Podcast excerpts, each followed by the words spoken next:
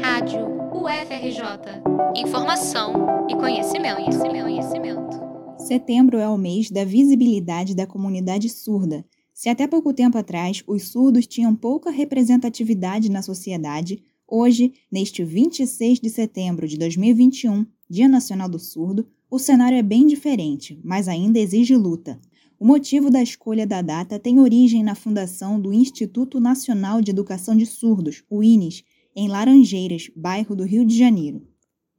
O mês é conhecido como Setembro Azul, pois simboliza a opressão dos surdos na Segunda Guerra Mundial, quando os nazistas colocavam uma faixa dessa cor no braço deles, identificando-os como inferiores. O tempo passou e o azul foi ressignificado, representando agora o orgulho da identidade surda.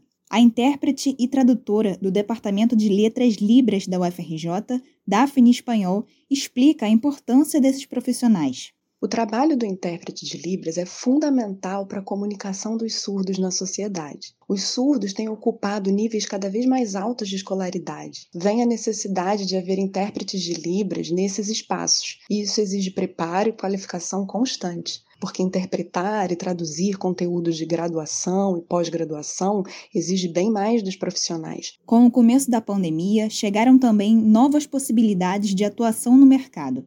O isolamento social forçou as pessoas a ficarem mais tempo em casa e a consumir conteúdos de forma online. Nesse caso, aumentou o número de eventos como congressos, palestras, cursos e lives, com a proposta de uma experiência inclusiva que passaram a contar com intérpretes de Libras em tempo real. As próprias atualizações das ferramentas digitais com legendas e transcrições de áudio dão apoio fundamental a esse quadro. A cantora sertaneja Marília Mendonça foi uma das primeiras a performar em uma live com acessibilidade em Libras. Os tradutores e intérpretes de Libras atuam também em instituições educacionais como creches, escolas, universidades, empresas emissoras de TV ou ainda prestando serviços de forma autônoma. De acordo com o Plano Nacional de Educação, o PNE, em 2019, mais de 5.300 pessoas trabalhavam na área. Daphne começou a atuar no departamento em 2010, quando só havia dois intérpretes para toda a universidade, ela e um colega.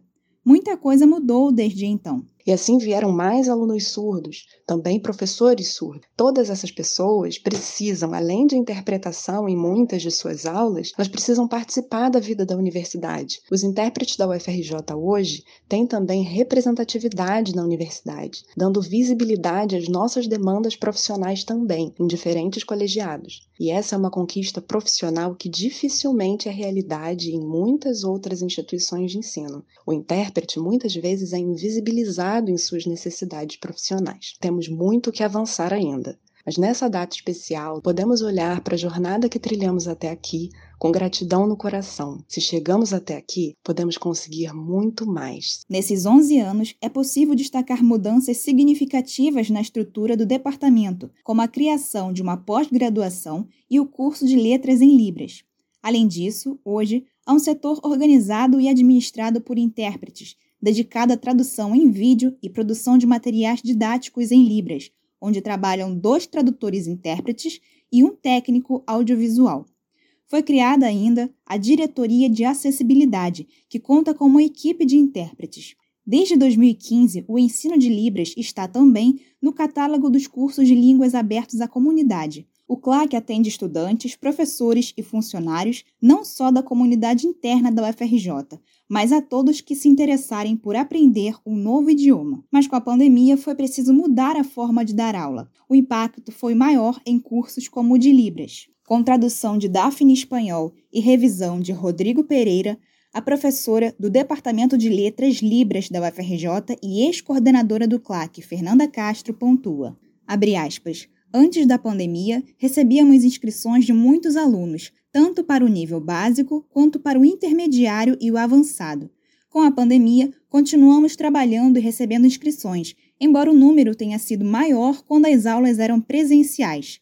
A interação com os monitores e os alunos do CLAC era mais rica nas aulas presenciais, especialmente por tratar-se de uma língua visual, que necessita desse contato entre professor e aluno. Fecha aspas. As aulas estão sendo ministradas por videochamadas, então, apesar do esforço da equipe discente, houve certa diminuição na procura pelo curso de Libras do CLAC. Abre aspas. A interação era maior porque os alunos podiam ver uns aos outros sinalizando. Eles sentavam-se em semicírculo para que todos pudessem se ver e interagir uns com os outros e com o professor. Em videochamadas, temos problemas de conexão que às vezes interrompem a interação de alguém, e isso também dificulta acompanhar um número muito grande de alunos, coisa que na interação presencial já tornava-se possível. Fecha aspas. Finaliza a professora. Há no Brasil, segundo o estudo do Instituto Locomotiva e da Semana da Acessibilidade Surda de 2019, cerca de 10 milhões e 700 pessoas com deficiência auditiva. É preciso estar atento e divulgar o cumprimento de políticas inclusivas para os surdos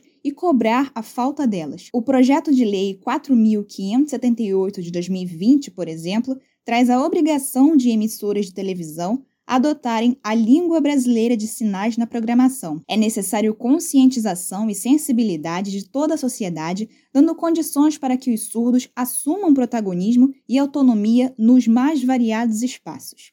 Ana Paula Jaume para a Rádio FRJ.